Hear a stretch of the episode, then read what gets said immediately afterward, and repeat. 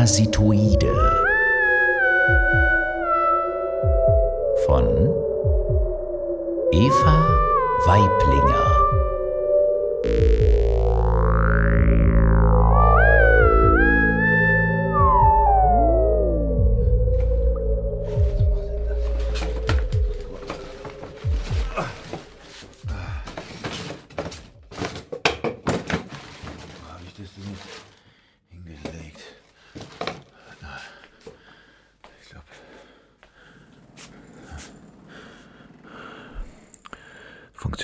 Funktioniert das ist grünes Licht. Das sollte funktionieren.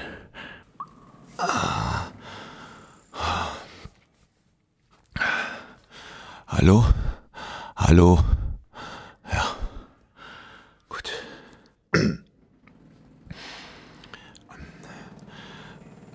Mein Name ist Balthasar Stich. Ich bin Professor der Entomologie, das heißt, ich studiere Insekten, im Speziellen die Familie der Braconidae. Das sind kleine Wespen, Hautflügler. Die sind nicht größer als ein Krummer.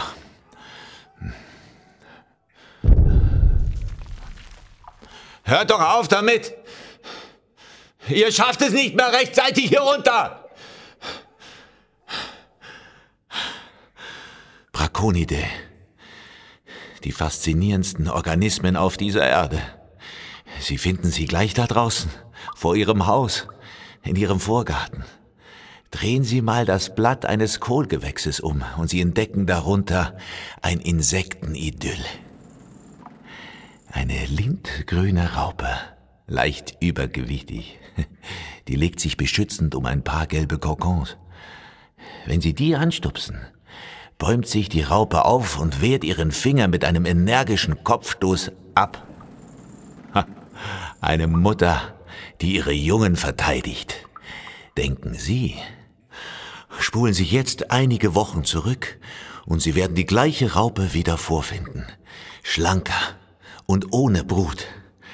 Sie knabbert am Kohlblatt.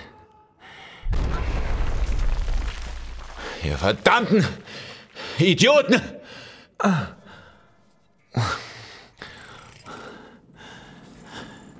Eines Tages landet eine winzige, metallisch blau schimmernde Wespe des Genus Glyptapanteles auf der Raupe. Stellen Sie sich einen Wanderfalken vor, der auf einem Güterzug landet.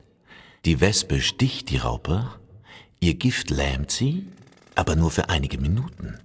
Genug Zeit für die Wespe, 80 ihrer Eier in den Körper der Raupe zu injizieren. Die Raupe wacht auf und fährt fort, an ihrem Kohlblatt zu knabbern.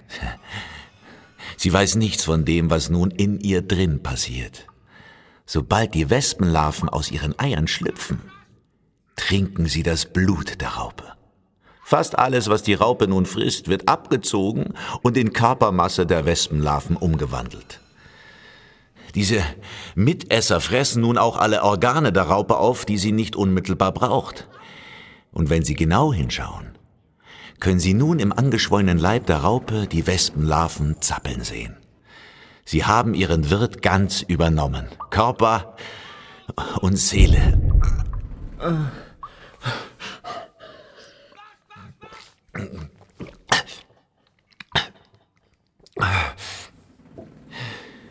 Die Wespenlarven fluten die Raupe ein zweites Mal mit lähmendem Gift. Während die Raupe sich nicht bewegen kann, fressen sich die Larven ihren Weg durch die Raupenhaut nach außen und verlassen den Körper, der sie beschützt und genährt hat.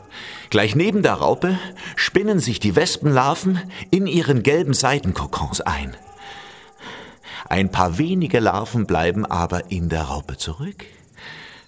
Sie übernehmen die Kontrolle und zwingen die Raupe, eine schützende Seitendecke über die Wiege ihrer Geschwister zu spinnen.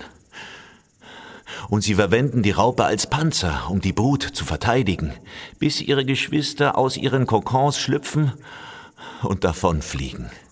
Erwachsene Wespen nun auf der Suche nach neuen Wirten, nach neuen Raupen. Erst jetzt lassen sie die Raupe sterben. Nur nicht mehr, als eine leere Hülle. Oh Gott, ich bin gleich wieder da.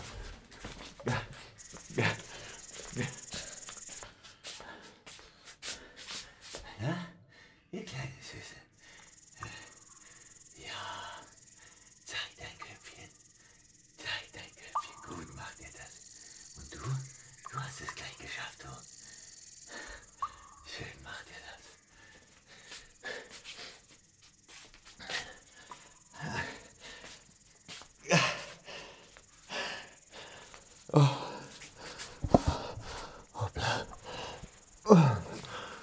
Es ist alles bestens. Auf der ganzen Welt habe ich diese Wespen untersucht. Eine Wespenart ist sogar nach mir benannt. Die Glyptophanteles balthasarii. Eine erstaunliche Spezies, die ich an den Ufern des Pripyat-Flusses fand, nördlich von Kiew, Ukraine. Ihre herausragende Eigenschaft ist ihre Größe. Alle anderen Braconidae messen weniger als drei Millimeter. Glyptophanteles balthasarii wird so groß wie eine Hornissenkönigin. Normalerweise sind Brakonidenstachel zu klein, um menschliche Haut zu durchdringen. Aber als ich Glyptophanteles balthasari beobachtete, wurde ich das erste Mal in meinem Leben von einer gestochen. Ich muss gestehen, es tat höllisch weh. Und ich verlor sogar kurz das Bewusstsein.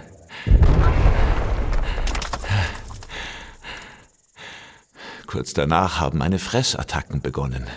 Ich fühlte das dringende Bedürfnis, diesen Bunker zu kaufen. Ein ehemaliger Bundesratsbunker. Und hier Sprengstoff zu horten.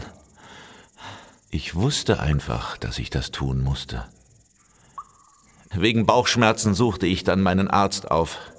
Der tastete meinen Bauch ab, fand Klumpen, die er für Tumore hielt, und schickte mich zum MRI. Während er sich noch über die Abszesse in meinem Bauchraum den Kopf zerbrach, zog ich mich hier in meinen Bunker zurück, sprengte die Zugangstunnel, hörte auf zu essen und wartete.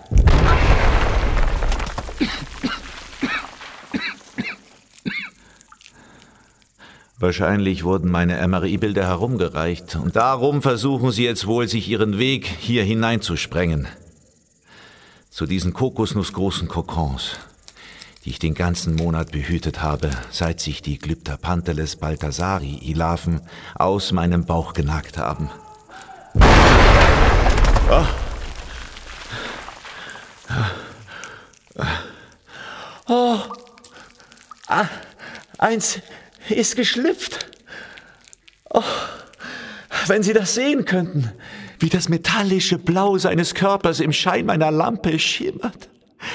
Er sitzt da, mein allerliebstes Baby, mit zitternden Fühlern und schaut mich aus tausend glitzernden Augen an.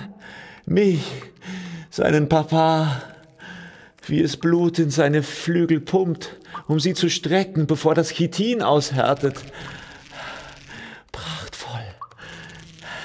Es, es ist größer als seine Mutter. Evolution an der Arbeit.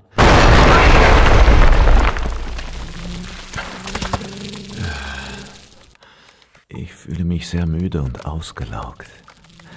Ich habe während eines ganzen Monats nichts mehr gegessen. Aber ich weide meine Augen an diesem wundervollen Geschöpf, das meinen Namen trägt. Jetzt, jetzt fliegt es davon. Es fliegt davon. Durch den Lüftungsschacht in die Freiheit auf der Suche nach neuen Wirten, menschlichen Wirten. Glyptophanteles balthasarii. Die Antwort der Braconidae auf Tschernobyl. Ich sterbe. Aber ich sterbe gern, nachdem ich dieses Wunder der Evolution habe erleben dürfen.